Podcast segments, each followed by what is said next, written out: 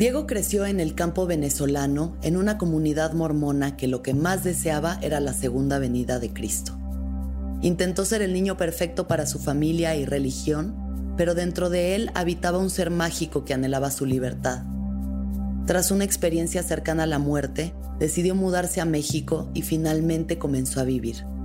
Con una peluca, unos tacones y una hermosa familia queer, descubrió que el ser mágico dentro de él es una reina pacheca llamada Amondi Blunt. También hablamos de sus vidas pasadas, crear espacios seguros para la comunidad LGBT y el drag como arte político.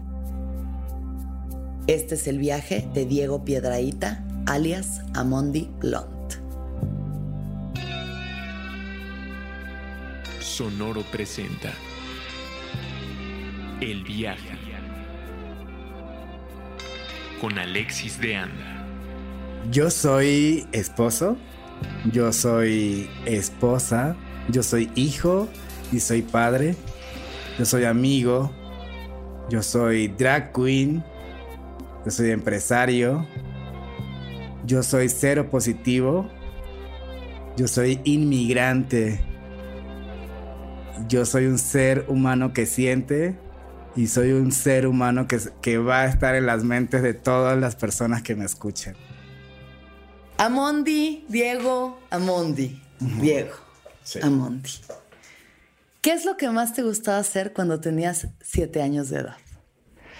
Jugar con mi hermana. Mi hermana es un año menor que yo, pues me la pasaba con ella siempre juntos. A los siete años era como nuestra edad de hacer más travesuras. De hecho, tengo cicatrices en mi cuerpo, te puedo mostrar. Este brazo se me rompió cuando tenía siete años. ¿Se te salió el hueso o qué? Se me rompió. Resulta que vivíamos en una hacienda, en un rancho súper grande, y mi hermana estaba colgándose en una hoja de palmera. Y yo le dije, no, no, no. Yo soy su hermano mayor. Le dije, no, no, no, no, no. Así no se hace te tienes que montar en esta silla. Y agarro una silla de mimbre y me monto en la silla y agarro la hoja y me voy, ras. La hoja se despegó y me caí encima del brazo. Entonces, creo que sí, las travesuras me encantaban muchísimo y teníamos mucho contacto con la naturaleza. Éramos niños de como de campo. ¿En dónde vivías? Viví mi infancia en el estado Zulia, en Venezuela. Ok. ¿Y cómo, fue para ti crecer ahí? Pues bien, un poco raro porque pues sí tenía contacto con la televisión, pero no, no podía ir al cine, no, no iba a McDonald's, o sea, sí podía ver como las propagandas de, ay, esto es McDonald's, la cajita feliz, y yo algún día iré. Y bueno, hasta los 14 años fue que conocí McDonald's, entonces sí fui como un niño de literal de campo, ovejas, todo como de ir a ver el atardecer al potrero. A correr en el monte, dicen por ahí. En el monte, sí, sí, sí, como aprender a cagar en el monte, todas esas cosas. ¿Cuál es el arte de cagar en el monte? Pues que no tenerle miedo a que te piquen los zancudos en las nalgas. Oye, ¿y cuáles fueron las creencias con las que te criaron? Mi familia es mormona. Ellos te hacen llamar la Iglesia de Jesucristo de los Santos de los Últimos Días. Ese es el nombre científico de la religión, ¿no? Ese es, un gran nombre. Es un gran nombre porque pues sí, ellos aseguran que vivimos los últimos tiempos, ¿no? ¿Cuál es, eh, cómo? A ver, ¿cómo, cómo funciona esto? Los últimos tiempos, o sea, esta sería como la segunda venida de Cristo. Entonces vivimos los últimos tiempos cercanos a esta segunda... Va a venir, otra vez viene. Ándale, a, lo que se predice en el Apocalipsis. O sea, lo que es como, es que no sé cómo se llama en español, pero en inglés es The Rapture, que es cuando va a venir, o sea, que viene el Apocalipsis, que los buenos se van al cielo y los malos, al, infierno, o algo así. Eso, eso, que se abren los cielos, se abren llega Jesucristo rodeado de ángeles con trompetas de oro, este, y pues él llega así, como Iron Man. alienígena, un poco alienígena. Es un concepto un poco, alienígena. alienígena. sí, claro. O sea, como que llega del cielo rodeado de huestes celestiales. Es el nombre como. Huestes. huestes celestiales. Ok. Entonces, yo crecí en esta religión de los santos de los últimos días comúnmente llamada mormones por su libro de mormón, pues nada, estuve con ellos hasta los 15 años que le dije a mi mamá, mira mamá, soy gay. La verdad soy gay, ya es suficiente que me sienta mal porque me gustan los hombres. Sí. Este, me sienta como sucio. Y pues la verdad Claro. soy esto. Entonces, a los 15 años me agarré de valor y dije, pues es esto. Porque además los mormones no toman alcohol. No o sea, toman es como. café. Ajá. No toman café, es que tienen leyes, o sea, pa- para ellos es como su ley de castidad. Su ley de castidad implica no tomar alcohol, no tomar café, no tomar ninguna sustancia que te genere adicción. Al- alteraciones. Ajá, sí. Esa es la ley de castidad. Ajá, Como, nada que como te- cuidar tu cuerpo. Ok. Y también implica, este, pues no tener relaciones sexuales antes del matrimonio. Y Menos con una persona de tu mismo sexo, me Menos. imagino. Imagínate. Pero los hombres mormones pueden tener varias esposas. Eso es una teoría que se, ha, que se han como divulgado por ahí, pero no es real. En realidad, lo que sucede es que existen dos cosas, como el templo y la iglesia, ¿no? De los mormones. En la iglesia o en la capilla, por así decirlo, en la capilla se generan como diferentes órdenes, como tú vas los domingos a las reuniones sacramentales, a tomar la Santa Cena, a reunirte con tu familia y así. Pero en el templo haces otro. Ay, yo no debería decir esto porque cuando. cuando No, los mormones van a venir por nosotros.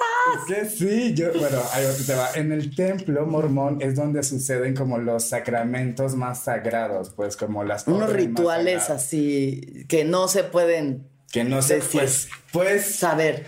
Son templos cerrados, no tienen Sí, ventanas, no no tienen. O sea, yo he visto templos mormones y solo sé que son de oro y no puedes ver nada. Sí, es de por dentro. oro, mármol por dentro y como Sí. debes hablar así como con la voz súper suavecita porque se supone que estás en el paraíso o en el lugar Asemeja. donde vive Dios. Ujú. Ajá, entonces por eso imagínate, un lugar donde vive Dios es que oro por doquier y como sí, claro. No, a Dios no le gustan los gritos. Claro, ¿no? Y caminar suavecito y como hermana, ya sabes. Sí, Claro. eso. Y dentro de este templo, tú como tú, o sea, tú con tu esposo te puedes casar.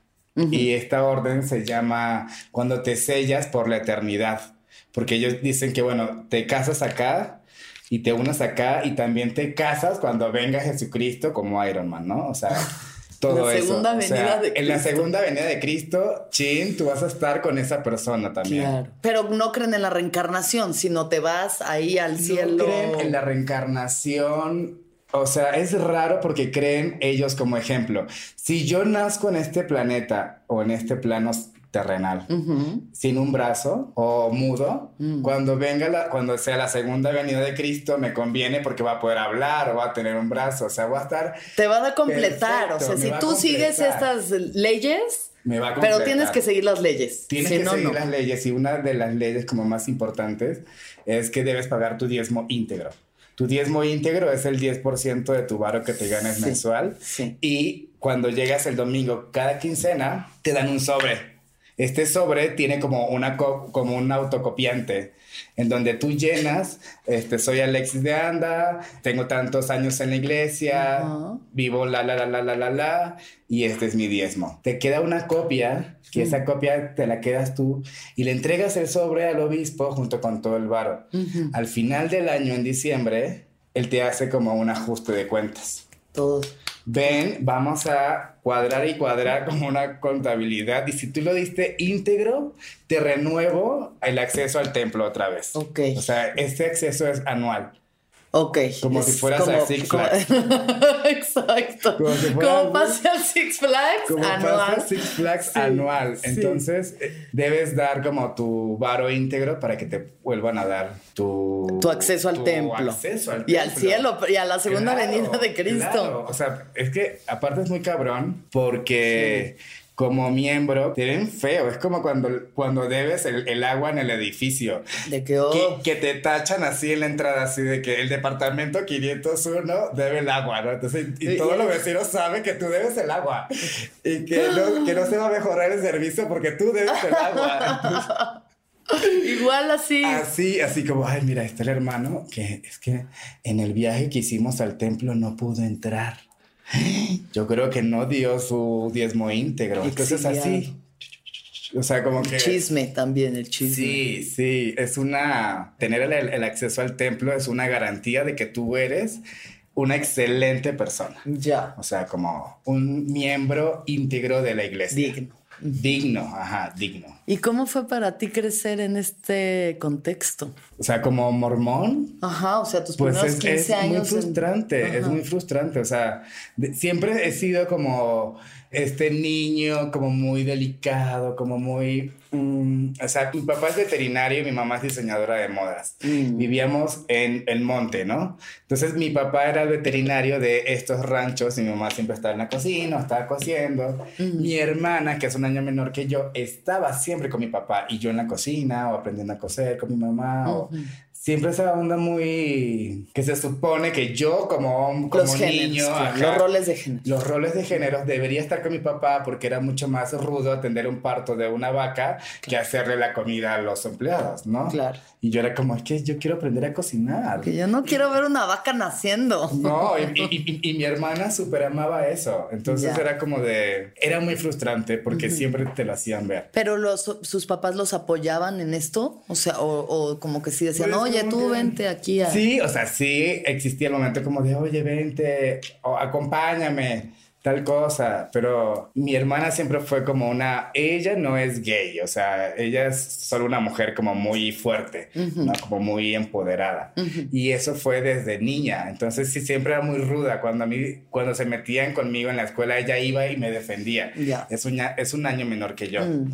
Entonces, sí tenía estas frustraciones así de, ay, es que, ¿por qué soy diferente? ¿Por qué soy así? ¿Por qué es que...?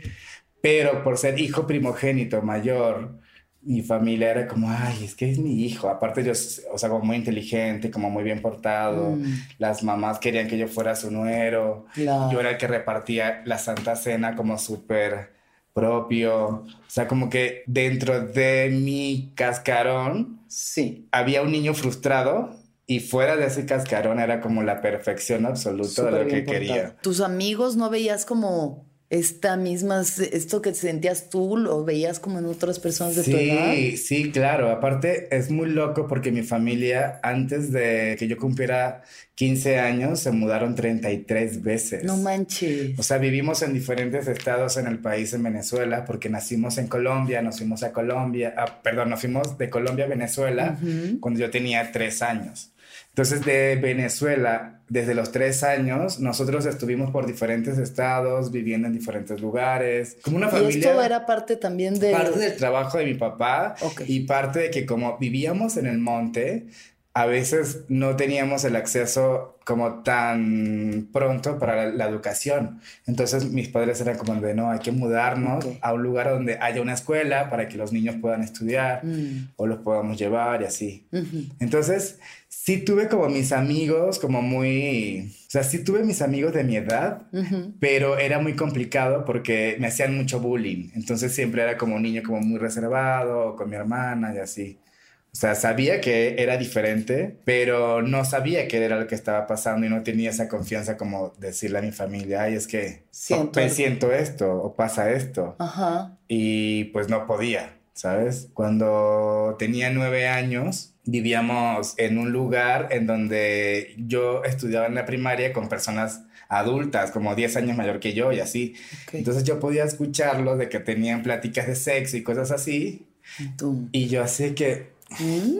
en una de esas escuché así como que si te masturbas con la cáscara del plátano, uff. ¿Y tú? Y yo, que el cáscara del plátano, ¿cómo, cómo, por dónde? Y ahí me ves, a los nueve años he sido muy curioso y como buen escorpiano es, tengo esta parte sexual El como muy flo- el como- libido. eh, ándale. Sí, Como bien efervesciente, ¿no? Sí. Pues sí, el, el, el simple ¿Y la hecho- cáscara de plátano sí funciona? Sí, y, y muchos otros trucos más. Pero era algo, o sea, que yo sentía, lo estoy disfrutando, pero pues no, o sea, o, o escuchaba. Culpa y la Claro, culpa. la culpa, escuchaba los domingos, no, es que los hombres no pueden este, masturbarse o no pueden como hacer este tipo de cosas antes del matrimonio. Y yo era como, pero ¿por qué si es tan rico? Ay, sí. Sí, entonces, sí, la masturbación sí, los es cables algo- cruzados completamente, ¿no? Sí, muy confundido, muy confundido. ¿Y en qué momento descubres que esto que sentías diferente era también parte de tu identidad sexual? Cuando tenía 15 años, decía, es que no me puedo, es que no me pueden gustar los hombres. Y tenía novias. Y tenían muchas novias, como hay una semana una y otra semana, o sea, de que súper patán, así de que... Además, fuckboy, Sí, güey, horrible, horrible, horrible. Una vez le rompías el corazón a una tras Salí una otra. vez con unas gemelas, así de que, o sea, tenía yo como 12 años, 13 años. A los 13 años conozco una niña que era la mejor amiga de mi hermana y nos hicimos novios. Novios, así que wow, yo, o sea, la amo, de que qué pedo, qué es esto que sentimos y tal, de manita sudada, de besos y todo. Y ella tenía, Laila, como se llama, se llama Laila, Laila. hoy por hoy somos muy amigos. Qué chido. Te- tenía tres hermanos. e- Ella era la hija menor, sus hermanos eran mayores. Entonces yo, cada vez que yo iba a su casa, era como de. Oli. Veía cómo pasaban del cuarto al baño en toallas y yo decía, ay, güey, ¿qué es esto?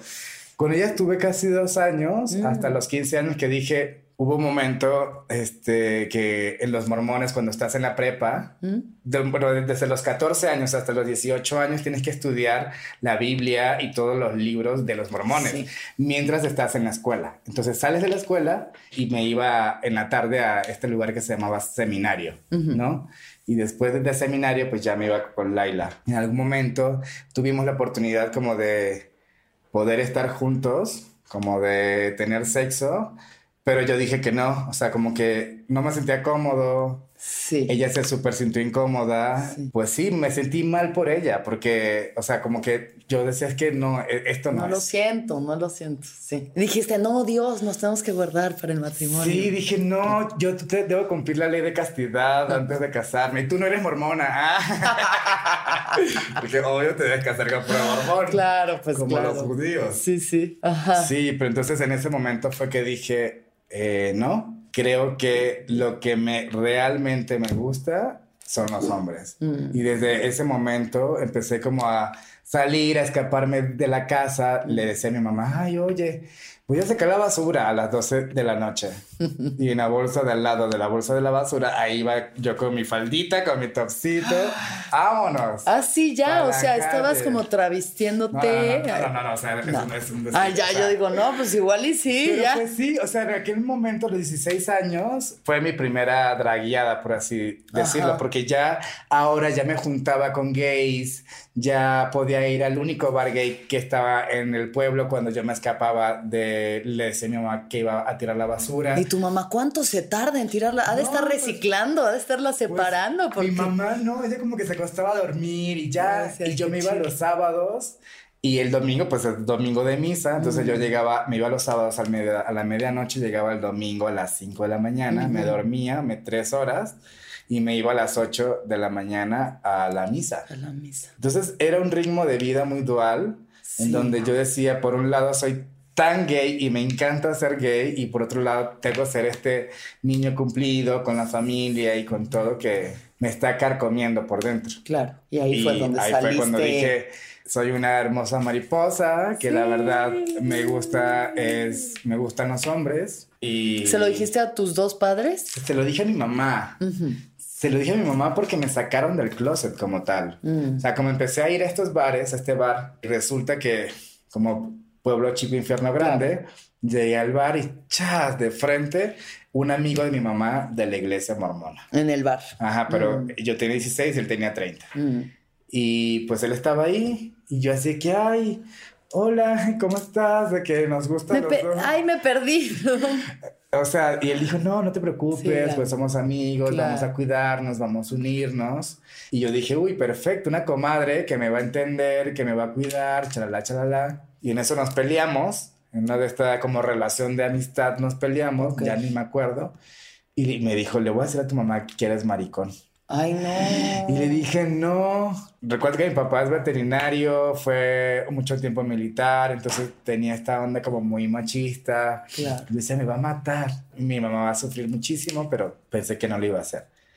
Lo hizo, hace 14 años lo hizo, llegó así, tocó mi puerta en la mañana, yo estaba desayunando con mi mamá y mi hermano y nada más suena mi celular y era así él, de que ya voy para tu casa. Y yo así que no lo va a hacer y a los cinco minutos tocó mi puerta, salió mi mamá escuchó todo, le dijo, no, que su hijo, bla, bla, bla, bla, bla, que cha, que chi, o sea, que todo le dijo. No manches. Y yo así de, nada más escuché como mi mamá cerró la puerta y se volteó y me dijo, ¿es verdad eso? Y le dije, sí, soy gay.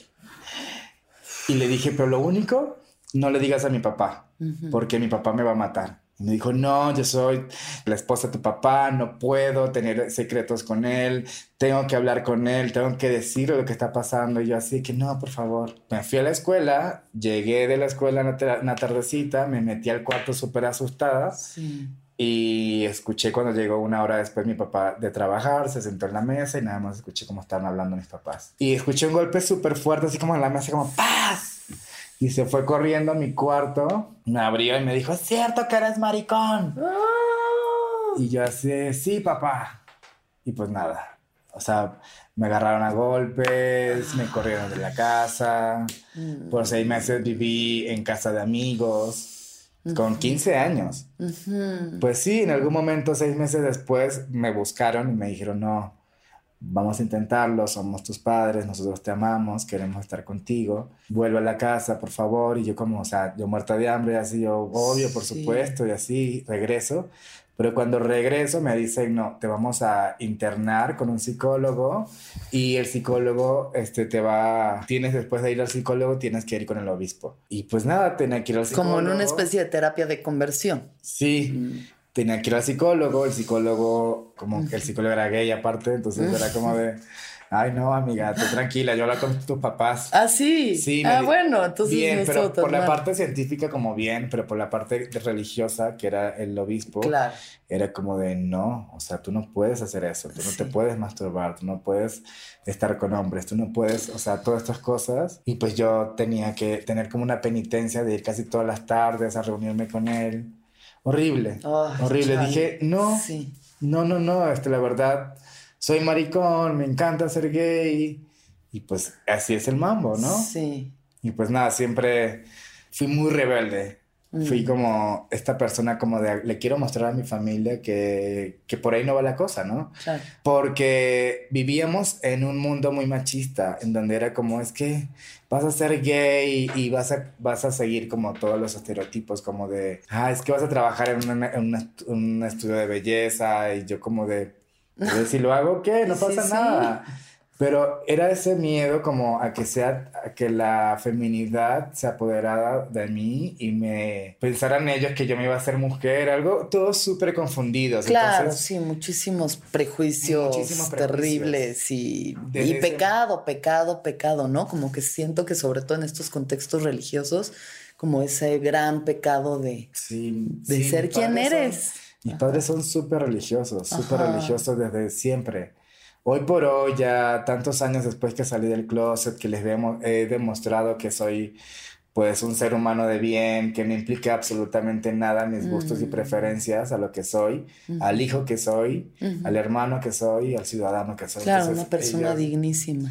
Claro, y mis papás pues ya hoy por hoy es como de, ah, perfecto, está bien. Pero bueno, ve cuántos años ha tomado esto también, ¿no? Muchísimos años. Con suerte, la suerte de que tú tienes unos padres que te han aceptado cuando cuánta gente hay que no, que lo sacaron a los 15 y nunca los quisieron volver a ver, ¿no? De los 15 cuando salí de closet a los 19 casi cumpliendo del 15 a los 19 me fui de casa, o sea, dije no aguanto. O sea, regresaste, hiciste la terapia, el obispo. Le dije, no, es que la verdad esto no es lo mío. Sí.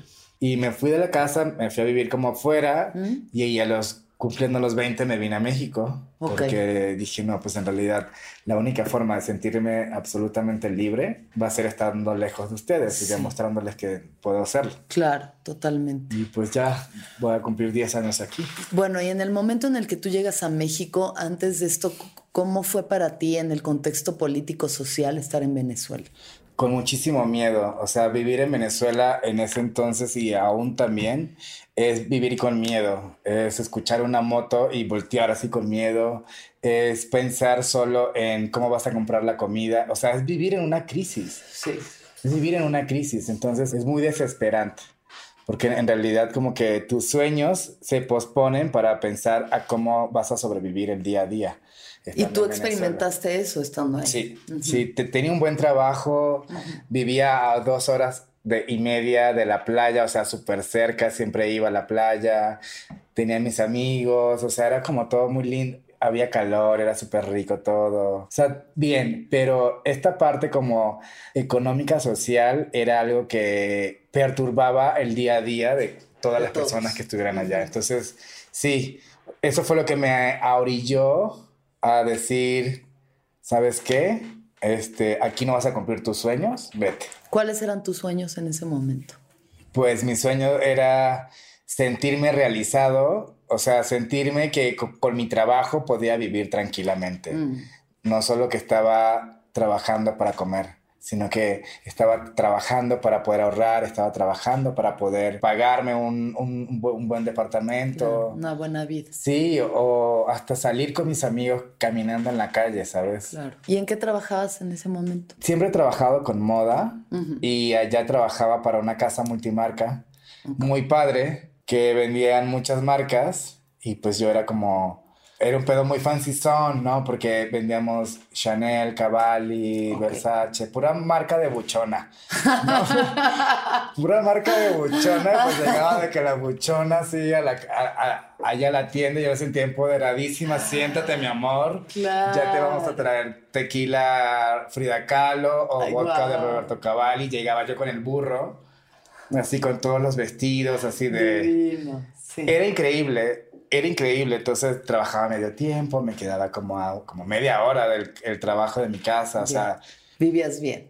Vivía bien. Sí. La verdad sí vivía muy bien. Tenía una pareja, que de hecho teníamos un año y medio juntos, mm. todo súper chido. Pero pues una vez saliendo de mi trabajo yo había contratado con mis compañeros de trabajo un transporte.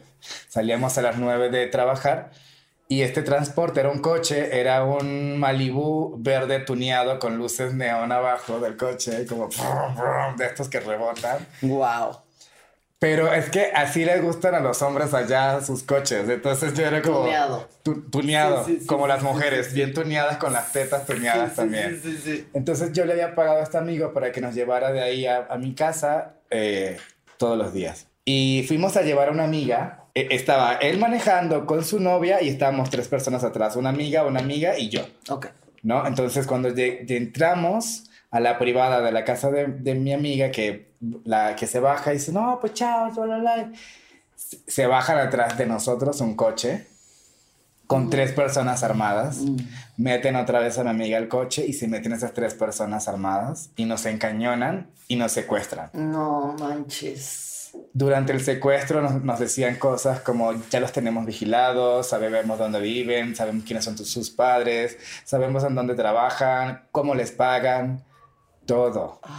Todo, todo, todo, todo. Entonces nos llevaron a, a una montaña. Sí y ahí nos bajaron del coche, empezaron a revisarnos, a mis amigas empezaron como a ultrajarlas, era horrible, yo era el único gay, entonces pues yo, o sea, calladita, porque ni modo que el novio de, de, o sea, el chico que estaba manejando, el dueño del carro con su novia, mm. cuando vio que la estaban como agarrando así, se, metió, entonces le pegaron, mm. fue horrible.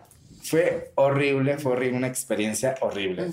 Nos dijeron agárrense de las manos y caminen hacia allá. Y nada más escuchamos como, eh, ¿cómo se llama? Cargaron la sí, pistola. cargaron cartucho. Cargaron cartucho. esa cosa.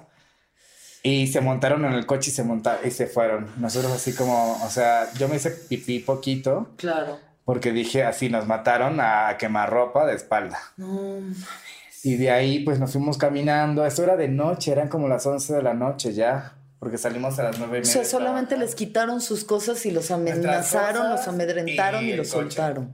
Ujú. Y ahí nos dejaron como en una montaña tirados y caminamos hasta una fábrica de gas. Les dijimos a los de seguridad como nos acaba de pasar esto y así dijeron, uy, corrieron con suerte. Ahí han encontrado personas muertas, mujeres violadas. O sea, ustedes están juntos, les pegaron, no, no, estamos bien. Estamos- Puta. Entonces, ese, en ese momento dije, ya, no puedo más. Ay, no manches. No puedo más, porque ya me habían robado caminando de mi casa, el celular, los zapatos, la bicicleta. Sí. Entonces dije, no, pero esto no es vida, la verdad. No. Parte de esa inseguridad fue lo que, sí, órale. Mal momento vámonos. para darme un toque justo ahorita, ¿eh? Antes de esta historia, Ay, estoy no. así de que me dieron ganas de ir al baño. Échame aire. Échame aire a mí también. Ay, es horrible la forma en cómo puedes vivir un secuestro. A mi mamá también la secuestraron. O sea, Ya. yo llegué de la escuela cuando estaba en, el, en la prepa. Llegué a la casa, abrí y estaba mi mamá amarrada con la vecina y con los niños de espalda y con una sábana encima. Y la casa estaba vacía. Era el... O sea, yo llegué como... Para entrar a mi casa tenía que pasar como por el patio de, de la vecina. Y yo pasé por el patio de la vecina y me metí a casa de, de la vecina y fue quien robaron. No, no robaron mi casa, pero mi mamá estaba ahí con la vecina. Entonces, o sea, le hicieron una mudanza. Entonces vas creciendo con tanta violencia que Sí. dices en algún momento tengo que parar de vivir esto. Claro, Y totalmente. fue como cumpliendo los 20 años, dije, híjole, a todos, bye, ahí se ve. Y la ventaja fue que en ese momento, con mi trabajo, yo, yo les dije, ay, oigan, siempre fui muy buen, muy buen vendedor, entonces tenía como las puertas abiertas en cualquier parte. Estos eran una, una multimarca transnacional, una empresa que manejaba muchas marcas a nivel Sí. mundial, en España, en Brasil, aquí en México. Y yo les dije, ay, pues ya saben cómo se está poniendo la cosa en Venezuela, yo me quiero ir. No, sí, claro que está bien. Este, tenemos dos vacantes. Hay una vacante en España, en Hugo Boss, y tenemos una vacante en AX eh, y en México DF, cuando era México DF. Y yo, ay, wow, ¿será que me voy a Europa? ¿Será que me voy a México? Sí. En ambos países tenía este, amigos, pero no sé, de una u otra forma decidí caer a México. ¿Lo sentiste más? Sí. Dije como que mi personalidad va más con los mexicanos, no sé, como que son más apapachadores, son más calurosos, es más lindo todo. Y no, me fui a España y así fue como llegué a México con una promesa de un trabajo que aparte es un trabajo que nunca se cumplió. Porque mis jefes de Venezuela eran los papás de los dueños de las tiendas aquí en, en México. Ok. Eran diferentes administraciones, eran familias, pero eran diferentes administraciones, Mm. la de Venezuela y la de aquí, la de México. Ujú. Yo en Venezuela dije, ay, pues ¿saben qué? No me den mi finiquito, no importa, mi liquidación, algo así. Denmela ya en cambios de pesos mexicanos. Y Sí. pues sí, sí, claro. Llegas allá, dejas tus cosas en donde tengas que dejarla y te presentas a trabajar. Dices que vienes de parte de fulanito. Y tú sí. Y yo, obviamente. Y claro que sí. Pero llegaste, además, o sea, digamos, con una visa de turista. No. O sí, ya con visa de trabajo. todo. No, nada. O Nada. sea, yo llegué de que de mojada, no sé. Yo, ¿qué? No, llegué así como con, entrando como turista. Sí, como Como, diciendo que, ay, Normal. vengo a una boda de una amiga en Cuernavaca. Ya. Y ahí me ves a mí aprendiéndome en el vuelo de Venezuela para acá, Cuernavaca, Xochimilco, el ángel de la independencia. Por si me preguntaban todo eso, yo sabía lo que era, lo que podía ir. Informada. Informada. Ante todo informada. Ante todo. Sí. Entonces, pues nada, al final pasé y así. Claro. Llegué un jueves al mediodía, me asomo en la ventanilla y digo, no lo voy a lograr, esto está demasiado grande. Si te digo que conocí McDonald's a los 14, ¿Y cómo fue esa experiencia en McDonald's, por cierto? pues unos amigos, primos de mis papás, fueron a visitar a- al campo a mis papás Sí. y ellos vivían como en la ciudad, como en la capital, Ajá. y le dijeron a mis papás, oye, ¿nos prestas a Diego? Para que se venga con nosotros y ya, porque era vacación. A la capital. Ajá, y yo por, siempre he sido como muy desprendido. Ay, sí, Claro. déjenme ir, por favor. Y mi mamá, bueno, pues va, vete. De camino a Caracas, este, en el camino, como la carretera, un McDonald's. Y yo así de que, yo parada viendo así, no sé qué tanto, yo no entendía, güey. Yo decía, ¿qué es eso? O sea, todo se ve súper rico, pero ¿cómo lo va a pedir? Yo quiero la cajita feliz. La esposa del primo de mis, de mis papás, no sé qué cara yo estaba haciendo que me vio, se me acercó y me dijo, ¿necesitas que te ayude a pedir? Yo le dije, Sí. Sí. Esto es mucho. esto es mucho.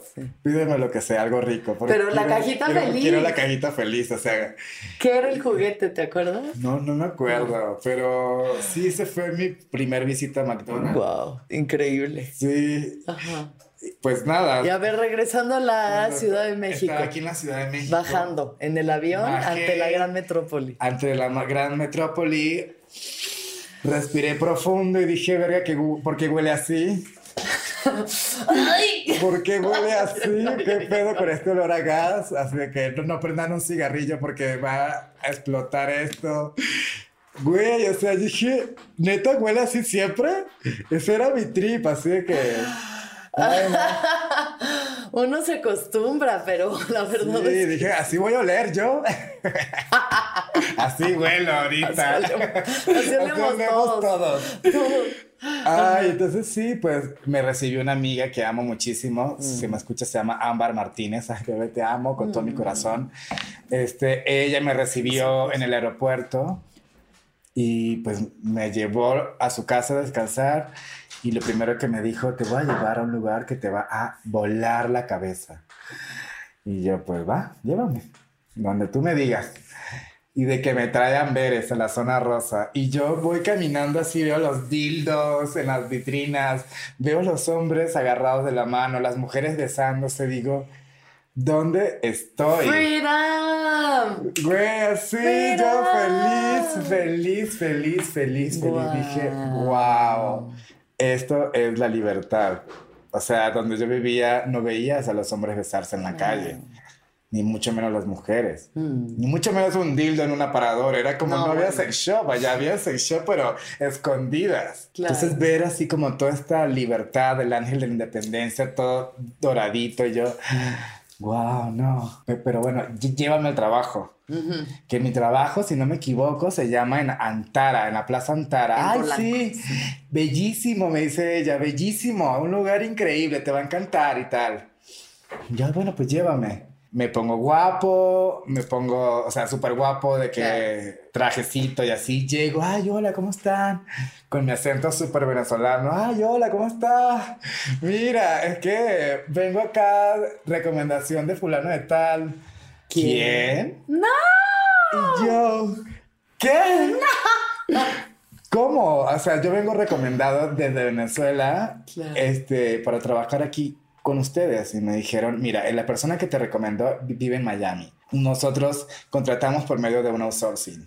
Ya. Entonces, pues déjame comunicarnos con estas personas para ver tu estatus o saber qué onda. Pero tienes visa de trabajo porque no puedes trabajar sin visa de trabajo. Dije, no, es que me dijeron que ustedes me la iban a sacar. Me dijeron, no, aquí no podemos sacarte nada si tú no... Alexis, yo venía solo con 50 dólares en el bolsillo que me lo dio una clienta allá en Venezuela. Así me dijo, toma, por si se presenta una oportunidad, tienes estos 50 dólares. Y yo dije, no mames, me puse a llorar, dije, no, ¿qué voy a hacer? No tengo dinero. Le dije a mi familia que ya venía con trabajo, pues era Armani, o sea, por Dios, no manches. Claro. Es Armani. Me ¿Cómo estoy en la calle? Yo venía Armani. Yo venía Armani de que vestida bien buchona, güey, con todas las marcas bien buchona, mi bolsa Michael Kors.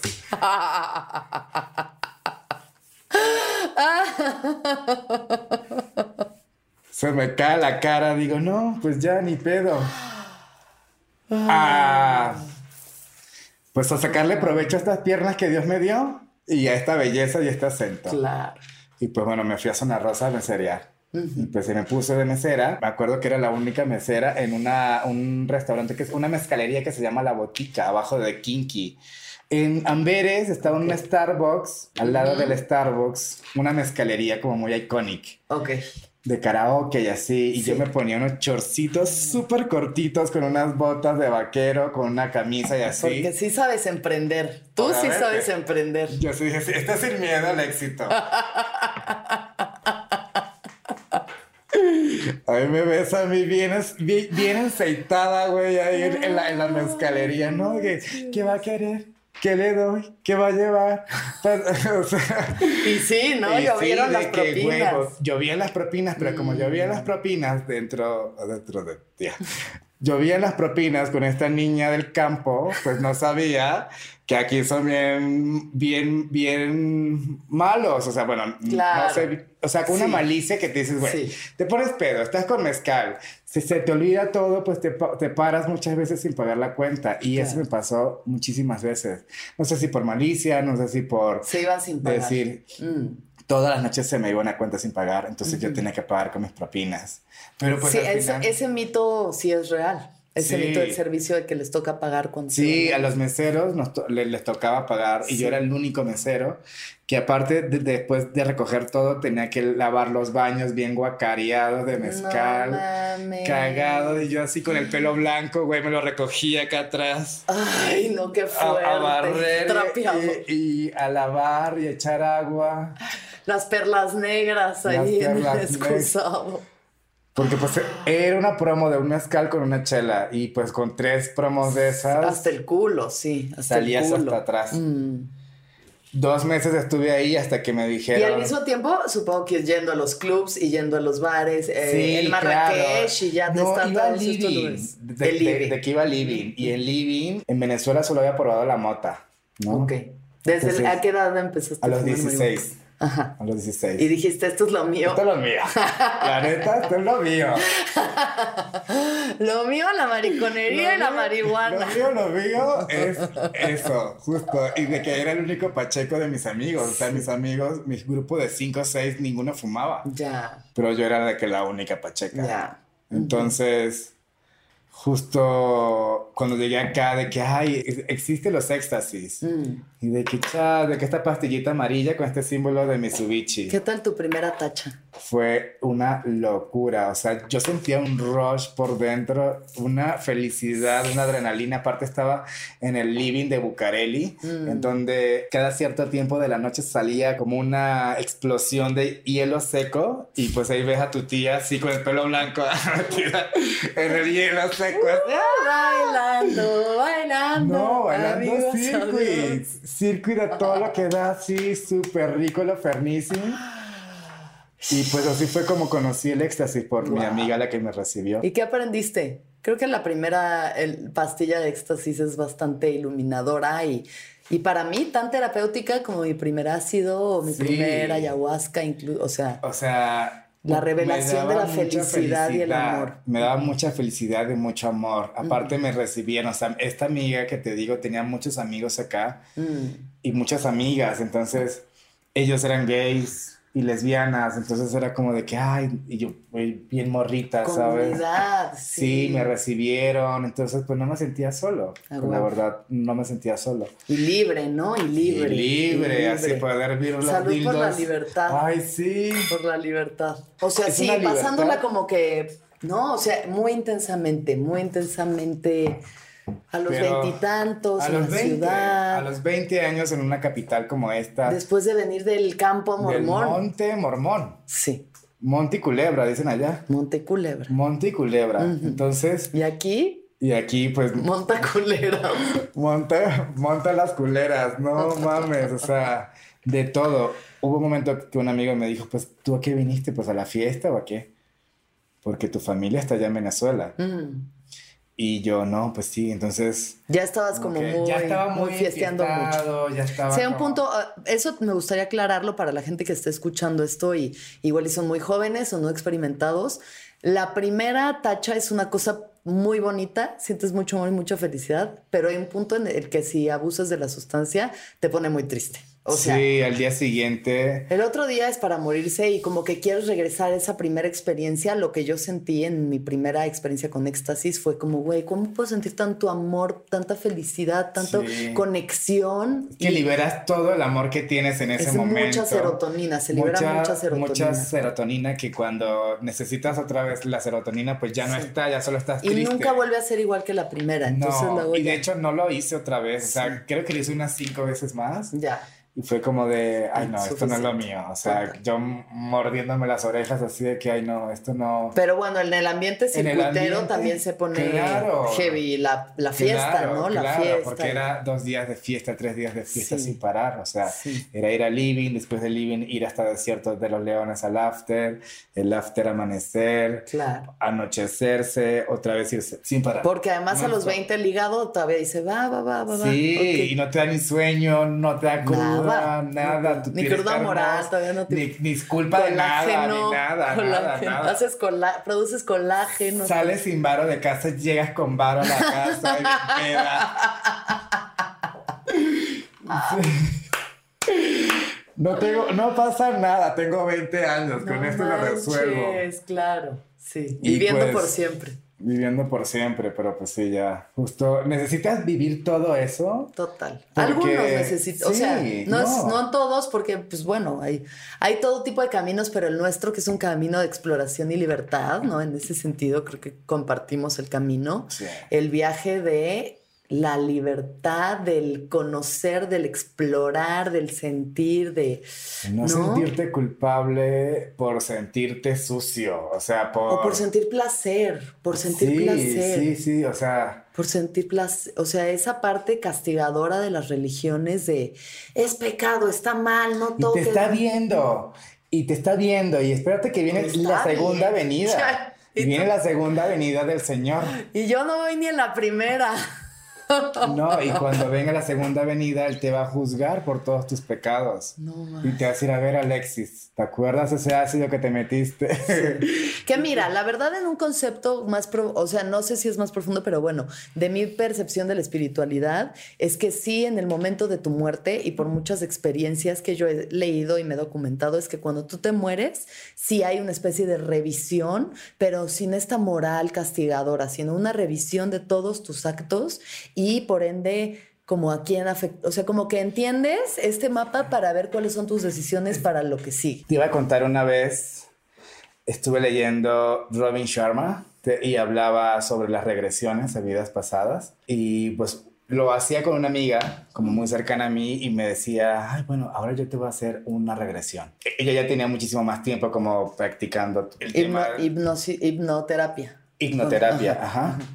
Entonces, pues yo le dije, ay, pues sí, porque de- desde el momento en que decidí dejar de ser mormón y creer en Dios, Jesucristo y una paloma volando alrededor, este, dije, pero, por, o sea, hay mucho más allá. Claro. O sea, estando en una religión te enseña a no cuestionarte, a no preguntar, a no decir, ok, es que lo dice la Biblia. Esta es pues tu jaula, así, esta es tu jaula y así es. Y así es, y es como de, pues no, en realidad no es así. Hay muchas más realidades. Y mi familia siempre fue muy esotérica, pero con un es- esoterismo como muy culposo, porque como venían del monte, Mm. tenían como las tradiciones, ay, que sí, un ejemplo. Cuando aprendí a caminar, caminaba dos pasos, me caía y me cagaba. Y así. Entonces, siempre, desde que sea, empecé te- a Te caminar, y te cagabas. me caía y me cagaba, me caía y me cagaba y mi mamá así como, coño, ¿Cómo ya, caga tanto ¿cómo este caga niño?" tanto? Así que ya no me va a comer, no, no, no, o sea, como de, o sea, sí me cagaba muchísimo y era de, ¿qué le hago? ¿A dónde lo llevo? Mm. ¿No? Entonces, una bruja le dijo, no, señora, agarre una gallina negra, sáquele las mollejas, Y en eso esas aparece un gato negro. y sí. mira, y en eso aparece un gato negro. Es que e- ella es una bruja muy fuerte. Ella, bueno, Una este, gallina. agarra la, agarra la gallina negra, sácale las mollejas, las mollejas las limpias, las lavas, las pones en un, en el sol a que se sequen y cuando estén secas, tostadas, tostadas, tostadas, las licúas y ese polvo se lo pones unas cucharaditas a la mamila. Mm. Verás que tu hijo no se vuelve a cagar caminando. Y güey, dicho y hecho, no me volví a cagar caminando. Entonces, o sea, siempre tenían, y como estos remedios, Mi- muchísimos más. Claro. Muchísimos más. El que más, el que más me quedó marcado fue, mis papás son primos hermanos.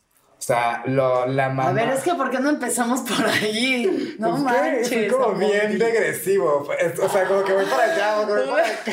La primera frase de este podcast tenía que haber sido mis papás son primos hermanos y otro gallo cantaba aquí. ok. Lo pueden editar y nada más de que poner así No de que este es el inicio. No, Este, mis papás, la, la mamá de mi papá y la mamá de mi mamá eran hermanas, hermanas, hermanas, hermanas. Entonces, mis papás, cuando se conocen siendo niños, se enamoran. Wow. Amor desde niños. Sí. Pero pues no podían estar juntos porque eran en primos, hermanos. Cuando mi mamá cumple los 15 años, 16 años, mi papá la ve otra vez y dice, órale, vámonos.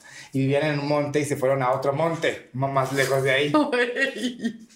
Y Es la resulta... telenovela más campestre que he escuchado. Sí. Y luego Y pues... salieron bien. Sí, a los 17, a los 17 años estaban juntos y buscando tener hijos porque súper trabajadores, ya tenían su casa con su negocio. A de los que- 17 años. Desde los 17 años No se juntaron, manches. a los 20 Sí. años, o sea, desde ese momento hasta los 23, o sea, tenían 5 años intentando tener un bebé. Ya. Y no tenían un bebé, y no tenían un bebé, y no tenían un bebé, y es como de que, ¿será que somos estéril? ¿Qué pedo? ¿Qué estará pasando? Y en eso, un amigo de mi papá le dice, ah, yo sé cómo vas a tener un bebé. Tienes que ir hasta la montaña fulana de tal y ahí te va a recibir un señor. Y este señor te va a ayudar a tener un bebé. Obviamente lleva a tu esposo. No te vas Y llega solo. y llegas solo de que, oye, quiero tener un bebé. mi papá solo, ¿no? Pues fue con mi mamá. De que, ay, hola, ¿cómo están? De que llegan al, al lugar, un lugar en una montaña. Sí. Oigan, tenemos cinco años intentando ser padres, pero no podemos. No se preocupen, ahorita lo vamos a solucionar. Agarra una tortuga, esto me lo cuentan mis papás. Agarran una tortuga y el señor dice, ok, usted se va a comer las partes de las patitas de enfrente y usted, señora, las patitas de atrás. Entonces agarraron la tortuga, el señor mató la tortuga, cocinó la tortuga y le dio las patitas a mis papás. Se comieron las patitas y a los 15 días mi mamá estaba embarazada de mí. Pues ya saben, si ustedes son infértiles o algo así, Comen pata de tortuga. váyanse al mascota ahorita y miren, escojan a la que vean más fértil. La, van algoncita. Wow, eso podrá ser como un acto de psicomagia, tal vez. O sea, Tal eso es brujería rayando en. Sí, Sí, sí, o en sea- psicomagia.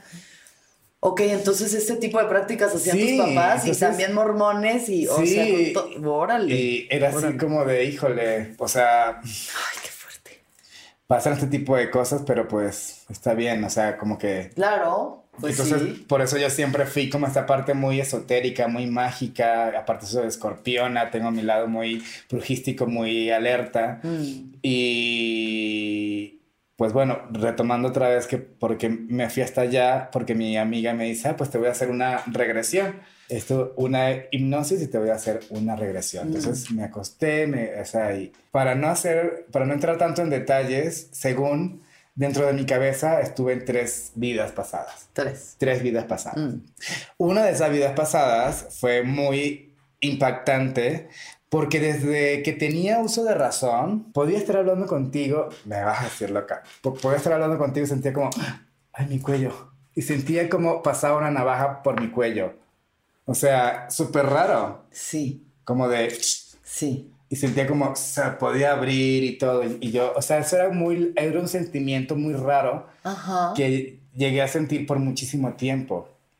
Esa vez que me hicieron la regresión, me vi siendo una persona de color de 16 años y que era esclavo. Mm.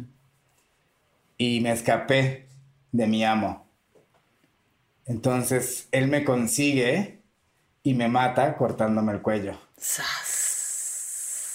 Y eso yo lo pude ver dentro de mí y pude entender por qué era esa sensación que tenía de que me estaban cortando el cuello. Y la libertad, una búsqueda de libertad también constante. Ay, qué Era fuerte. muy cabrón. Y eso, ¿Y qué otra vida? o sea, recuerdo esa. Recuerdo, es que no sé, o sea, es, es real. Sí, sé que tú yo me nada de crees. esto, no- Yo nada de esto crees. está en tela de juicio. O sea, recuerdo estar como cubierto de una como nebulosa blanca y tener un traje blanco como charolado y tener un número acá. Y tener un número. Mm. Pero podía ver a las otras personas o los otros seres que tenían los mismos trajes, pero eran como de un color blanco azulado y como de un pelo largo. Y la comunicación era meramente como... Como telepática. Telepática. Mm. Y yo le decía esto a mi amiga mientras, los, mientras lo estaba viendo. Entonces es como de... Eso puede ser... Realmente venimos de diferentes galaxias. O sea, pues nuestra esencia como seres humanos, como alma, va mucho más allá de lo que habitamos nosotros como cuerpo. Totalmente. ¿No? 100%. O, o sea, somos parte de algo que no se destruye y que simplemente va evolucionando de diferentes lugares. Es como una señal de, digamos, una señal de televisión que va cambiando los modelos de la televisión. O sea, hay un, tu o sea, para mí el alma es como un canal que tú tienes tu sintonía y alguien más tiene otra sintonía y los medios a, través de los cuales experimentas son distintos y eso incluye, o sea, reencarnar como ser humano, como Amondi, como un ser de otro planeta con otras cosmogonía, con otra forma de, o sea, el universo es Infinito. Infinito. Infinito. Justo y esa es la palabra, justo, y nosotros también. O sea, y nosotros, o sea, estamos conectados. Por eso yo puedo pensar tanto en ti, y me puedes mandar un mensaje. Por eso tú estás pensando en alguien y resulta que pasado en el coche y lo viste en la calle. O sea, estamos conectados como conexiones de la radio. O sea, como cables en la radio. Simplemente no sé cómo explicarlo, pero es hacer silencio y poderte sentir y escucharte. No sé si eso funciona con la telepatía, no sé si eso funciona con pues la brujería. yo creo que conforme más crecen tus poderes, más eres capaz de manifestarlos. Totalmente, totalmente. Hoy por hoy, como, o sea, tengo 10 años aquí en México, México mágico. México ha sido un portal abierto para mi espiritualidad, para mi seguridad como ser humano. Porque como hombre gay, mormón, tartamudo, del monte, con papás que son primos papás, primos, hermanos. No, un Eran muchas cosas. y cruces atravesadas en mí que yo decía, híjole, ¿cómo voy a caminar con todo esto? Sí. Pero resulta que estoy viendo que posiblemente sea de otra constelación. Estoy viendo cómo llegan personas a mi vida, se convierten en una familia tan entrañable. Sí. Que eso es real. Y empiezas a romper como el espagueti crudo, chas, chas, chas, chas. Tantos patrones que sentías que eran reales. Y ahora tu realidad la empiezas a construir. Porque hoy tengo 30 años. Eso fue cuando tenía 20. Hoy con 30 años, siendo empresario, siendo un esposo, siendo un hijo que le demostró a su familia todo lo que valgo, haciendo mi sueño y escuchando mi corazón, me hace sentir que es real, que debes escucharte, que debes sentirte y que no debes tener ningún tipo de pena por cómo te sientas y por si tú crees que esa es tu realidad, es tu realidad. Ya. Y eso no te lo puede quitar nadie. Abanico, tra, tra, tra, tra, tra, tra, tra. Sí. Entonces, estás tú en la, en la AUNDF slash CDMX y en qué momento llega a tu vida, uno, Eva o Pablo, y dos, el drag. Ok, Pablo llega a mi vida hace cinco años, casi seis años. Yo estaba en Oaxaca, en la playa, en Punta Cicatela. Ahí de que viendo a los surfistas bien bronceados, bien guapos, de repente veo caminar un bigotón súper guapo con otros amigos que, que yo conocía y era como de, ay, guau, ¿cómo estás? y tal. Este amigo en común nos presentaba de que fulano de tal, fulano de tal, ay, hola, mucho gusto.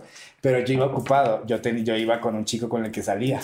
Y pues era como, bueno, está bien, está muy guapo, pero ya. Después, al día siguiente, nosotros nos fuimos de Punta Cicatela a Chacagua. Y en Chacagua, bajo un halo de luz entre Palapa y Palapa, apareció otra vez ese bigotón Y yo dije, Jesús bendito, quítamelo de enfrente. Y ya, o sea, así llegó a mi vida. Nos, nos topamos muchas veces durante el viaje, como en la fiesta, porque fue un año nuevo. Teníamos muchos amigos en común y era como de, güey, wow. hay buena onda. Hay buena onda. De repente, pues yo lo busqué por Facebook. Pablo es fotógrafo, uno de sus multi, multitalentos. Y es fotógrafo erótico, homoerótico. Entonces yo decía, wow, parte de mí siempre es ha sido muy orgulloso como del nudismo, como desnudarme y no tener ningún problema, como sentirme vulnerable frente al público, ¿no? Sí. Y quería unas fotos desnudo porque ya me habían tomado unas fotos en Venezuela, pero como que no eran lo que yo quería. Y le dije, ay, oye, ¿cómo estás? Quisiera posar para ti. Y me dijo, ay, claro, por supuesto, me encanta, me encantas, o sea, creo que podríamos hacer algo increíble. Y pues nada, llegó ese hombre bigotón otra vez. Con una cámara. Con una cámara, con un short, un short de mesh y con un jockstrap. Yo dije, ay, este hombre viene preparado. viene preparado. Y de que ponte ahí. Y yo pues ahí todo ingenuo de que me pongo ahí a posar y nada más veo cómo abre las piernas y digo, ay, Dios mío.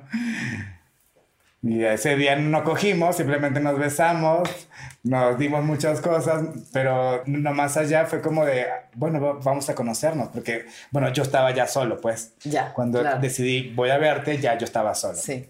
No tenía nadie. Y fue bueno, empezamos a conocernos, a conocernos, a conocernos, muchas cosas en común, como nos encanta fumar y escuchar música, comer, como o sea, esta sensibilidad de es súper respetuoso, su familia, a diferencia de mi familia mormona, es ultra recontra, recontra católica. Mm. Entonces tenemos estas como familias muy ortodoxas que nos han criado bajo un como techo muy cristiano. Entonces eran como muchas cosas en común que era como de, wow, viviste todas estas represiones y ahora nos estamos conociendo, nos gusta el nudismo y pues así empezó a nacer todo esto. Un día decidimos hacer como una, un prop para un show de una amiga drag que se convirtió en nuestra madre drag después. Y era una concha de ostra grande, de dos metros, acolchada por dentro, con perlas. Como de Venus. Como de Venus, como para que se abriera y ella saliera ahí porque era su cumpleaños y su cumpleaños era Under the Sea, era el tema. Okay. Entonces le dijo, no, pues yo te hago la concha como diseñadora industrial, estaba haciendo algo cabrón y le dije, ay, pues yo te ayudo. Pues en esa ayudada nos tardamos una semana haciendo esa concha día y noche, día y noche. Ya teníamos como unos cinco meses conociéndonos y fue como de, órale, creo que es muy especial esto que sentimos. Y de ese momento nos hicimos novios. Oh. Y dos meses después, tres meses después, trabajaba en un bar muy icónico aquí en la calle de Londres que se llamaba La Sacristía que en paz descanse, pues era mi cumpleaños. Y como buena venezolana, por supuesto, el Miss Venezuela viene desde mis venas, ¿no? Claro. Allá en Venezuela te enseñan matemática, historia y tacones a los 15 años. Entonces, pues mi amor, yo venía con el tacón así de que, güey, súper dominado. Vamos a hacer una fiesta temática. Ay, claro, ¿de qué tema? Pues de las noches de la Miss Venezuela o de las noches de las reinas. Mm. Y todas las de las que trabajaban ahí, les dije, güey, pues se deben poner una banda y yo me voy a dejar draguear y Eva se va a dejar draguear también por, por todas las drag que estaban ahí porque él era el DJ. Mm. Güey, cuando nos draguearon, o sea que yo me puse los tacones, me puse mis esponjas, me vi el espejo, dije, verga. Esto es, lo mío. Esto es lo Por tercera vez en el podcast, esto, es, lo, mío. Esto es lo mío, o sea, qué poder. Sentía como mis caderas se podían mover de manera natural, sentía como todo. Era una realización de tantos años trabajar con moda y con diseño de imagen que yo decía, es que yo lo quiero hacer. Es que yo me quiero poner este vestido, esta falda de piel súper pegada, porque sé que me... Y venderla, porque una cosa es que te puedes vestir súper guapa, pero no, no te lo crees. Ajá. Entonces era como eso de, güey, me creo todo esto. Y fue cuando, pues, Amondi y Eva nacieron se conocen en esa misma noche y es como de verga, wow. Fue como relacionarse desde otro plano completamente. Sí, porque nosotras somos una relación Pablo y Diego y somos una relación Amondi y Eva. Mm. ¿No? O sea, sí son, sí somos dos relaciones diferentes, porque la forma en cómo nos tratamos, cómo nos cuidamos, cómo nos besamos, es muy diferente cuando estamos en drag a cuando estamos en, sin el drag. Que es maravilloso, porque hace cuatro años que hacemos drag. Y hace un año casi que nos casamos en drag. Eso es algo brutal. Entonces, justo fue eso, como empoderarnos desde nuestra relación, como, como pareja homosexual, queer, travesti, ¿no? Él tiene esta parte más artística porque estudió circo, estudió diseño industrial. Claro. Pero yo he sido esta parte más empresarial, más de construir las oportunidades de las plataformas. Entonces ahí nace Travestía, que es una plataforma que creamos los dos, junto con otros amigos también, para darle trabajo a otras drag, pero dándole como esa eh, importancia a su talento, ¿no? Como, un espacio además para que se eh, exploren artísticamente y como que se proyecten, ¿no? Sí, claro, y una valoración también a su trabajo, porque dentro de las drag, en el trabajo de las drag y de la noche es muy común como, ay, es que, pues ahí maquíllate, ¿no? Y junto con las chelas. Claro. O ahí en el baño y es como de, güey, ¿no sabes que necesito un camerino? Sí, sí. Para, para retocarme. No, es un arte impresionante, o sea, es Esto es muy caro, o sea. Es caro, es tardado, es, mucha energía, es, o sea, y además los shows que hacen son, yo cuando te conocí te vi en un show haciendo este personaje como de una venezolana, sí, ¿no? Era una harina pan, o sea, yo estaba inspirada en la harina pan. Ajá, en, la, masita para la arepa. Para la arepa, justo. Es en Venezuela, desde que empezó la crisis, pues la mayor, la mayoría de la crisis va desde la medicina, desde la seguridad, desde la, la comida.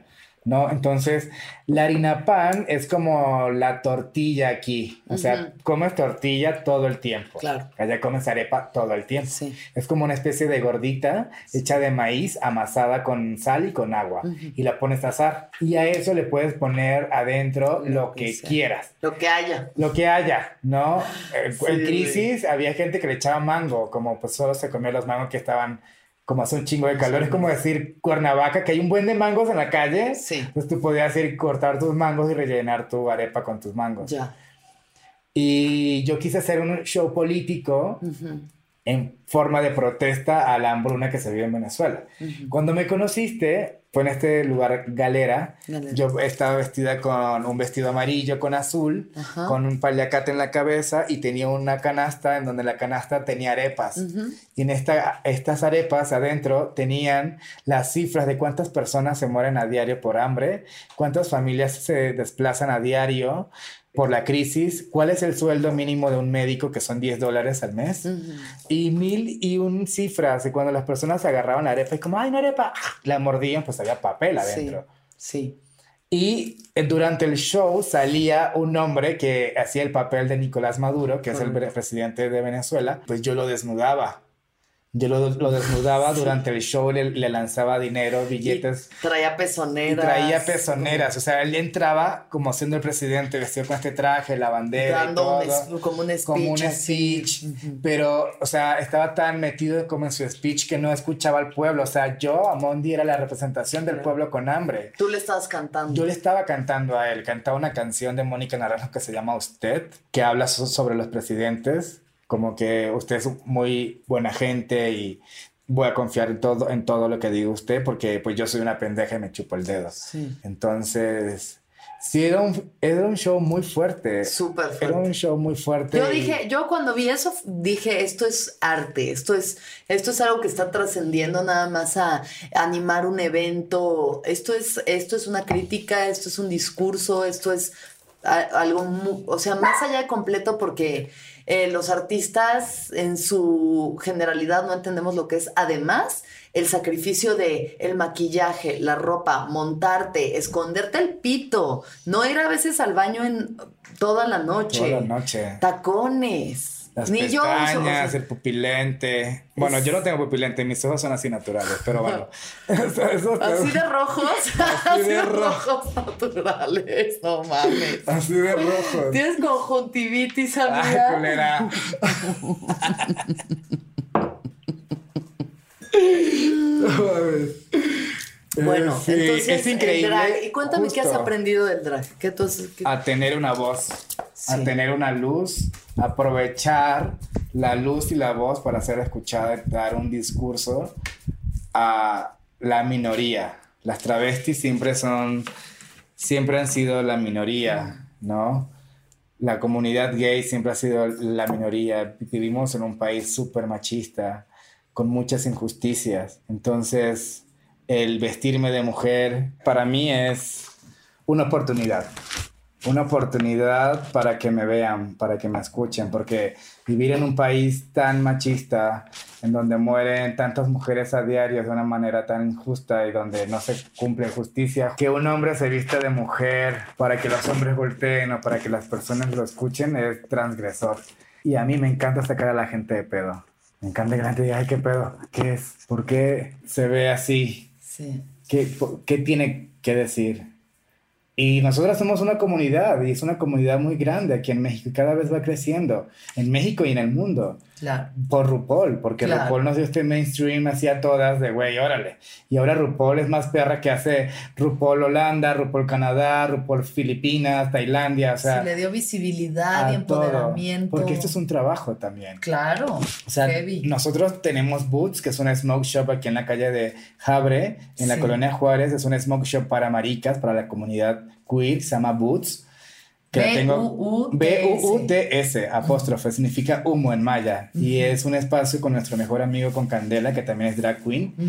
Y tenemos también un estudio de tatuajes para Sí. la comunidad queer en la colonia Roma Norte A la cránea. a la cránea. Entonces es como de, ok, so- somos drag queens, somos empresarias y generamos espacios seguros para la comunidad también. Sí, o totalmente. sea, no solo nos vestimos así, es, esto se hace por un propósito.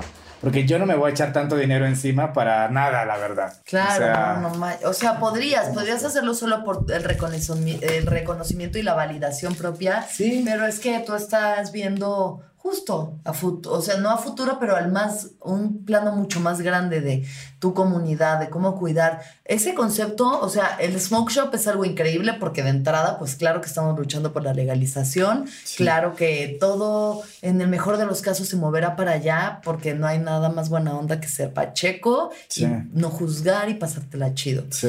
Pero a mí se me hace muy interesante el estudio de tatuajes, Sí. justo en ese sentido de que, güey, de pronto igual y tú, como hombre, llegas a un estudio de tatuajes de metaleros y te quieres hacer un pequeño pony que tiene un dildo en vez de un cuerno y, te, a sentir, juzgan y te vas te- a sentir mal porque no te vas a sentir seguro. Exacto. hasta estás teniendo un dolor consensuado, ¿no? Entonces, Exacto. lo más que quieres es sentirte cómodo, cómodo, Totalmente. cómoda, ¿sabes? O sea, tú como mujer, como me quiero hacer un liguero en la pierna y no quiero que me pidas el número saliendo de aquí para Totalmente. salir conmigo. Si no tengo que hacer con una mujer, tengo que ir a su casa o a su estudio, porque si vamos a su estudio, pues me voy a sentir insegura. Mm.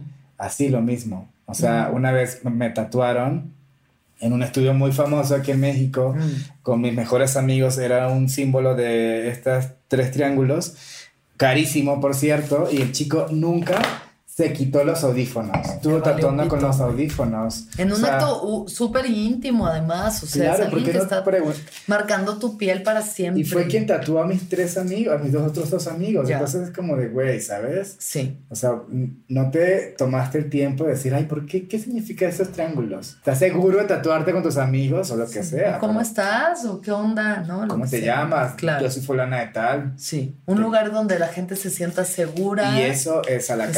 Importante. Eso es a la cránea. Nuestros tatuadores son mujeres trans, hombres trans, personas no binarias. O sea, todos es- son de las siglas LGBT y tenemos a una mujer aliada que también, o sea, también somos un espacio incluyente para las mujeres, Sí, para que las mujeres se sientan seguras. a huevo.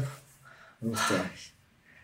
Güey, wow. Después de creo que como hora, hora 45 de esta conversación que ha sido, tengo que decir, una de las más maravillosas que he tenido, Mm. no en el viaje, sino en mi vida. y te lo agradezco profundamente por esto, también. Quiero hacerte unas últimas preguntas. Sí, claro. Estas son preguntas tan, eh, tan cortas o extensas como tú quieras responderles. ¿Cuándo fue la última vez que lloraste? Ay, ayer ¿Por? me peleé con mi mamá. O sea, yo no me peleé en realidad con ella, en realidad ella se peleó con mi hermana justo por el tema de la religión también y yo me metí por hermano mayor y salí con las tablas en la cabeza. ¿Cuál era la discusión? Mi hermana este, es madre soltera, ¿no? Sigue siendo mormona, pero se casó con un hombre mormón que la abandonó a los siete meses de embarazo de ella. Entonces ahorita está conociendo otra persona que es mormona también, pero tiene dos hijos y mi hermana un hijo. Entonces quieren formar una familia, pero mi mamá quiere que no esté con alguien que ya tenga hijos. Y quiere que se case. Y mi hermana es como de, yo no me quiero casar.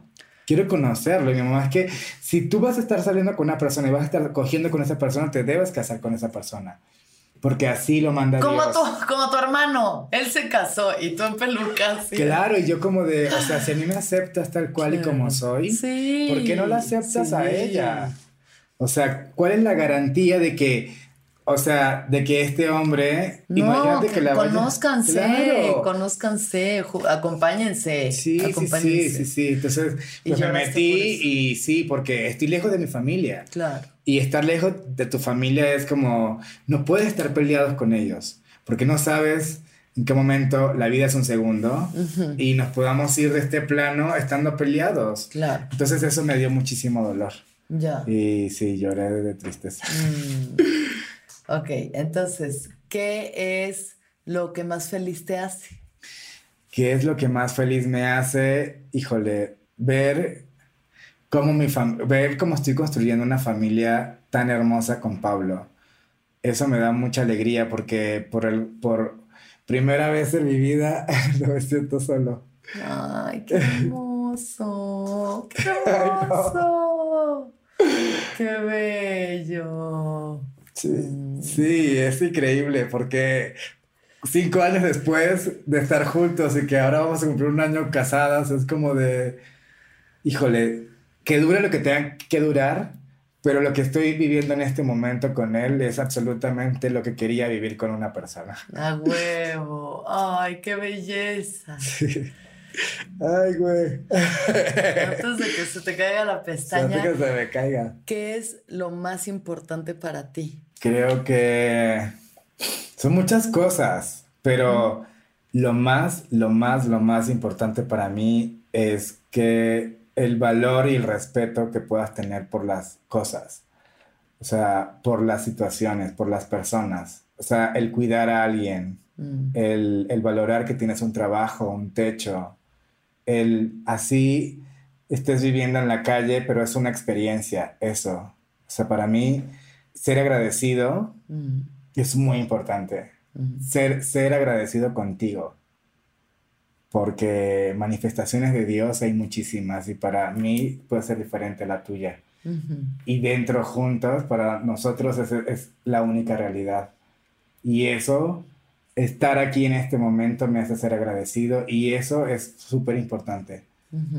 Porque cuando eres una persona agradecida, el resto es como si llegase de manera natural. Claro. Porque como que no dices, ay, necesito un millón de pesos. No, pero ¿estás preparado para tener el millón de pesos? ¿Qué estás haciendo para tener ese millón de pesos? Hablando como algo tan superficial como el dinero. Sí, estar agradecido si ahorita lo que tienes son 50 dólares porque acabas de llegar a México y es lo que te dio a tu clienta Gracias por estos 50 dólares, gracias porque tengo un techo, gracias porque tengo. Sí, estar agradecido porque. O sea, hoy fue un día súper pesado en mí en mi trabajo y estuve así súper movido y dije, verga, Alexis, no lo voy a lograr, me das una hora más. Y yo, no se puede. No se puede. Y yo así de, ok, está bien, o sea, esta oportunidad que tengo ahorita, que me escuchen tantas personas y que puedan ver lo que hay atrás de esta peluca y de todo este maquillaje para mí es una gran oportunidad y soy muy agradecida por eso. La gratitud. La, gratitud, es, lo más importante para más directa a la felicidad. Es la puerta más directa a la felicidad. Yo verdaderamente lo creo. No sé cómo, qué es la plenitud. No sé qué para mí sea la plenitud. Tal vez para ti es diferente. Pero si soy una persona agradecida, el resto va a llegar de manera natural y estoy seguro. O sea, cuando llegué a México, que trabajaba en la botica, que me tocaba pagar las cuentas de las mesas que se me iban. al día siguiente era, yo no quiero trabajar aquí en la noche. O me pago un taco de canasta o me pago una, una solicitud de empleo. Y ahorita generar espacios para darle trabajo a las personas, tener un lugar en donde vivir y poder tener la oportunidad de decir, paro mi trabajo aquí porque me voy a maquillar para ver a mi amiga, para poder chismear, siento que en este momento de mi vida, si me muero en algún momento muy pronto, puedo sentir que hoy por hoy Diego es una persona plena. Y esto para mí es la plenitud. Es lo que siempre había soñado. Y no estoy hablando de esto, ¿sabes? Estoy hablando de todo más allá de lo que envuelve todo lo que estoy viviendo en este momento como ser humano. Sí. Finalmente, y esta es una pregunta que quisiera hacer en dos partes porque es algo que vi en una publicación que hiciste tú en Facebook, diciendo yo soy eh, drag, yo soy homosexual, yo eh, utilizo marihuana y yo tengo VIH. Y el VIH sigue siendo uno de los grandes closets y de los grandes tabús. Entonces, ¿cómo es para ti vivir esta experiencia? Es empoderadora, o sea, no estar en ningún closet, es poder hablar de una manera natural de un virus que si tú te cuidas, tomas tus tratamientos, vas a tener una vida completamente normal a la de cualquier persona. Lo hablo de manera tan abierta porque sé que hay muchas personas que se identifiquen conmigo. Y cuando yo me enteré, estuve tres años queriéndome quitar la vida porque decía no voy a ser aceptado, no, me van a querer. ¿Para qué vivo? Se me voy a morir. Y es como no. En realidad el VIH me da cada vez la vida que necesito porque me empodera, porque me recuerda que debo cuidarme, que debo cuidar a mi esposo, porque somos una pareja cero discordante. él, es, él es negativo, yo soy positivo. Entonces es algo completamente natural, que hay que hablarlo sin miedo. Y cuando mi suegra, eh, no lo sabía, y cuando mi suegra se enteró porque le mandaron un screenshot, porque yo, yo no la tengo en mis redes, me dice, Diego, me mandaron un screenshot de todo esto y se pone a llorar. Y le digo, me han llamado muchas personas a decirme que le he dado la vida que se han querido quitar, identificándose conmigo. Soy una figura pública que en este momento debo aprovechar la luz y la voz que tengo para darle vida a minorías que al final del día están justo buscando esa validación o esa aceptación como ser humano. El VIH no es una sentencia, de muerte. Cero. Es un virus que si tienes un cierto contacto humano te puede llegar a matar. Muy parecido al coronavirus, ¿no? ¿Te das cuenta? Muy parecido al coronavirus, o sea, ya estamos en ese nivel. Este es el nuevo VIH, de alguna forma, el coronavirus, ¿no? este miedo al otro, esta... Y yo como cero positivo, si tú sigues tu tratamiento, puedes vivir de manera indetectable. Claro. ¿Y qué significa ser indetectable? Pues que puedes tu riesgo es, es menor a la hora de tener una relación sexual sin protección. Claro, claro. ¿No? O sea, y pues sí. o sea. Cuidado, responsable como cualquier Es algo normal. O sea, tú sabes que debes dormir tus seis horas mínimo, debes comer tus tres veces al día. Lo normal para vivir una vida saludable y Claro, claro, claro. Y yo hace siete años que sé esto, tres años estuve viviendo en negación y desde que estoy con Pablo fue como, que puedo estar con esta persona y quiero hacerlo bien, voy al médico y voy a empezar otra vez todo el tratamiento. Mm. Entonces, soy Diego, soy drag queen, soy Pacheca, soy cero positivo, soy empresario, soy un ser humano, soy un hijo, soy un padre responsable de mis dos perros y de mi gata, soy responsable con el medio ambiente. O sea, creo que todo lo que envuelve a, mi vida es parte de esa magia que hace que tú disfrutes cuando me ves, ¿sabes? Sí. Que lo puedas y que, lo, y que digas, güey, esta chava es magia. Eres libre. Soy libre. O sea, por eso me pongo a llorar y digo, si me muero hoy, me muero libre. Me muero libre. O sea, no me reprimí de nada. Sí. Absolutamente de nada. Finalmente, ¿qué piensas de la muerte? Es un nacimiento, es, es algo natural. Es triste, por supuesto. Es una palabra muy extensa porque siento que me da miedo que mi familia se muera, que mis padres se mueran sin que yo los pueda ver, sin que yo tenga la oportunidad de despedirme de ellos. Entonces espero que la muerte me dé la oportunidad de dejar un legado increíble y de poder despedirme de las personas que amo como, como me merezco. Uno nunca sabe cómo va a morir, por supuesto, ¿no? No es algo que tú digas, ay, todos quisiéramos morir. Bueno, hay gente que sí sabe, así de que monjes tibetanos ya súper acá saben y deciden. Sí, o quitarte la pues, vida. Claro, y eso sabes también es cómo lo vas a hacer. Eso también es decidir, claro. Eso también. Pero es. Como ser humano eres dual. Como ser humano, o sea, existe tu parte femenina, tu parte masculina, tu arriba, tu abajo, tu sol, tu luna, tu oscuridad y tu luz como naces, mueres, y cuando mueres generas vida también.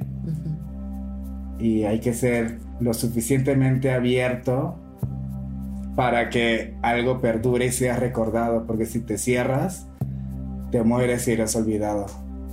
Ábrete a todo, mariquea con gusto, ama como si no hubiera un mañana, cómete esa gordita de chicharrón que quieres Fúmate ese porrito con tu amigo. Baila en la sala desnudo si quieres. Sí. Haz lo que quieras. La vida es hoy. La vida es un instante y el futuro nos alcanzó. Y que todos los seres sean felices. Amén. Que todos los seres sean felices. Que todos los seres sean felices. Amén. Sonoro presentó El viaje con Alexis de Anda.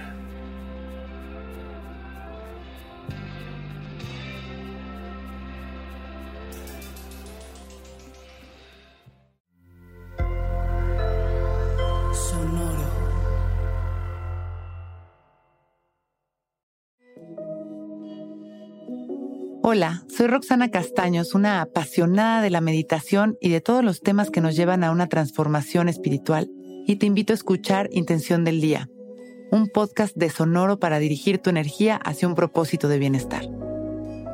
Encuentro un nuevo episodio todos los días en cualquier plataforma en donde escuches podcast. Intención del Día es una producción de Sonoro.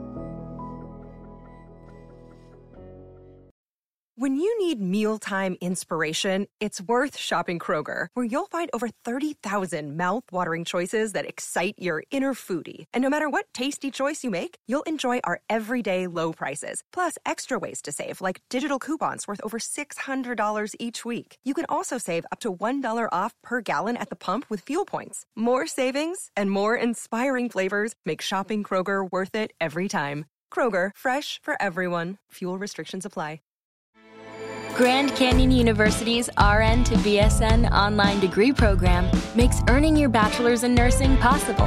Balance online coursework with local in person clinicals to position yourself for potential leadership opportunities in the time you have from wherever you are, leaving room for what matters. Achieve your goals with your personalized plan and team behind you.